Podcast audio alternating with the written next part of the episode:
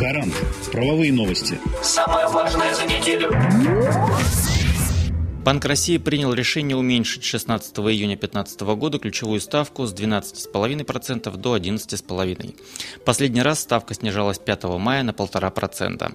Снижение ставки обусловлено дальнейшим ослаблением инфляционных рисков в условиях значительного сокращения потребительского спроса и наблюдавшегося в феврале-мае укрепления рубля, замедление роста потребительских цен продолжилось. По прогнозу Банка России, под влиянием указанных факторов, годовая инфляция в июне 2016 года составит менее 7%. Банк России будет готов продолжить снижение ключевой ставки по мере дальнейшего замедления роста потребительских цен в соответствии с прогнозом. Следующее заседание Совета директоров Банка России, на котором будет рассматриваться вопрос об уровне ключевой ставки, запланировано на 31 июля 2015 года. Информация Банка России от 15 июня 2015 года. Правительством России были установлены размеры сбора за пользование иностранными перевозчиками российских автодорог – Постановлением от 11 июня 2015 года номер 575 уточнено, что сбор взимается с транспортных средств грузоподъемностью от 3,5 до 12 тонн включительно. Ранее было 3,5 тонны. Речь идет об объектах, зарегистрированных в 15 государствах – Австрия, Бельгия, Венгрия, Дания, Польша и другие – с 15 ноября 2015 года вступает в силу статья закона об автодорогах, которая предусматривает, что движение транспортных средств с разрешенной максимальной массой свыше 12 тонн по федеральным трассам допускается при внесении платы в счет возмещения причиняемого дорогам вреда.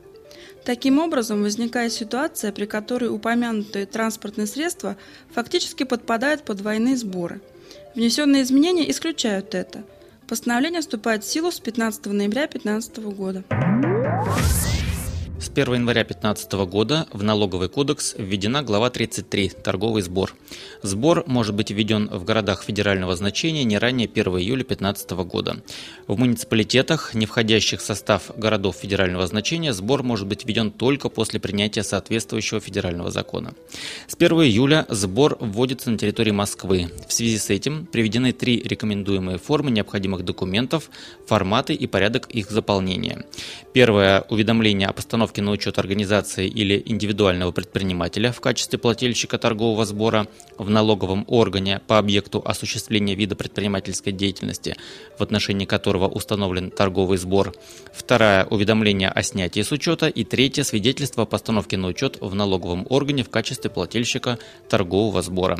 При этом, если уведомления представлены в произвольной форме, но содержат необходимые сведения, то налоговые органы до вступления в силу утвержденных форм не вправе отказывать в их приеме.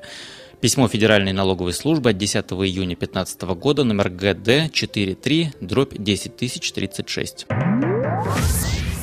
Внесены изменения в типовую схему организации пропуска через государственную границу России лиц, транспортных средств, грузов, товаров и животных в автомобильных пунктах пропуска.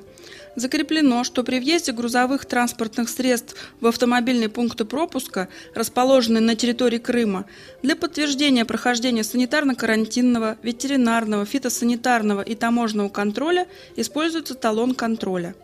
Он выдается водителю должностным лицом ФТС России на линии таможенного контроля. Далее водитель предъявляет его должностным лицам контрольных органов для проставления отметок о времени начала и окончания проведения соответствующего вида контроля. Талон с отметками о завершении таможенного контроля при выезде из автомобильного пункта пропуска изымается должностным лицом ФСБ России и в конце смены передается им по акту для учета и хранения в подразделение таможенного органа. Об этом в приказе Министерства транспорта от 1 апреля номер 146. Гарант. Правовые новости. Самое важное за неделю.